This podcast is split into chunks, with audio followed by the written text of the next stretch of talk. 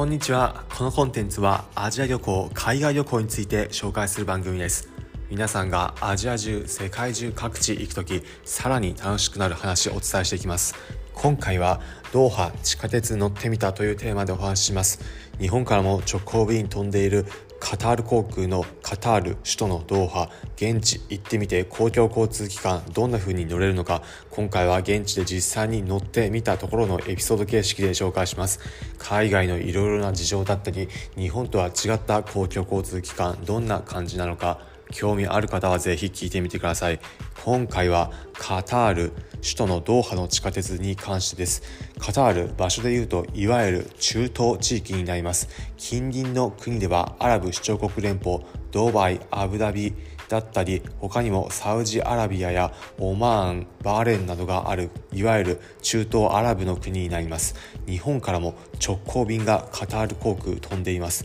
そのカタールの首都のドーハ行った時の話になります。地下鉄現地で乗ってみました。地下鉄路線としては複数取っていて一番まずは使いやすいのが空港から中心部へ行く路線になります。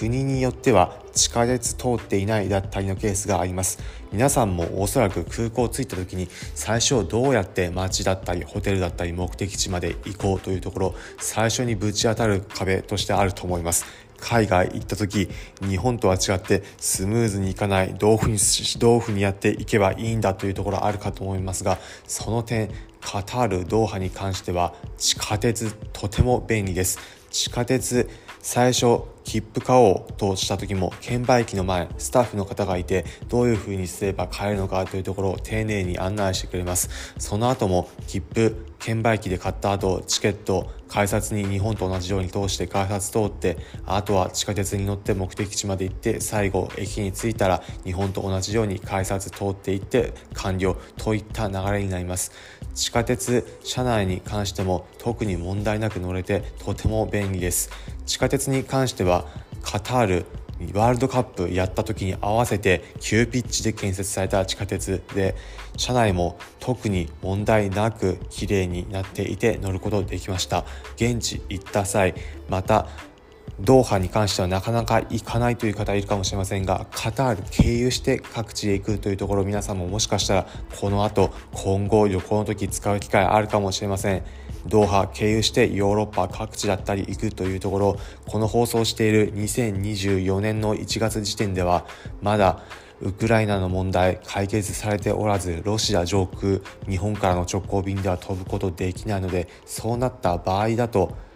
ロシア上空よりも中東経由の方がスムーズに行きやすいといったケースで中東経由で皆さんも利用する機会あるかもしれません。そのその時ドーハでトランジットを乗り継ぎしてちょっとだけ街中観光しようかなという時にも便利で使える地下鉄になります。皆さんも機会あればドーハの地下鉄乗ってみてはいかがでしょうか。快適に利用できてさらに現地どのようになっているのか見て回ることもできます。さらにこの地下鉄一番前の車両の部分自動運転でされていて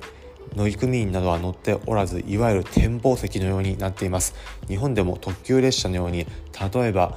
小田急のロマンスカーなどであれば一番先頭の部分展望できるような景色の席になっていますがこの地下鉄でも同じように一番先頭の部分展望できるようになっていてかつ自動運転で乗組員が乗っていないので誰もいない自分専用席のような感じで展望席座ることができます。皆さんも地下鉄どのように張り巡らされているのかというところも景色観光で楽しむことができるものになります。ということで最後に今回のまとめです。今回はドーハ地下鉄乗ってみたというテーマでお話ししました。結論カタールドーハの地下鉄。初めての観光客でも使いやすく便利です今回の放送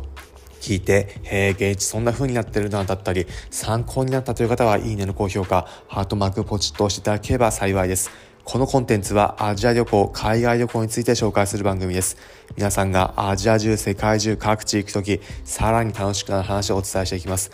例えば、現地でおすすめのグルメだったり、おすすめの観光スポット情報、さらに、現地行くとどんな体験できるのかといったところ、皆さんが疑似海外旅行気分味わえるエピソードを紹介していきます。お、面白そうだったり、また聞いてみようかなという方は、ぜひこの番組、フォローボタンポチッと押してみてください。それでは今回お聴きいただきありがとうございました。また次回アジア中世界中各地でお会いしましょう。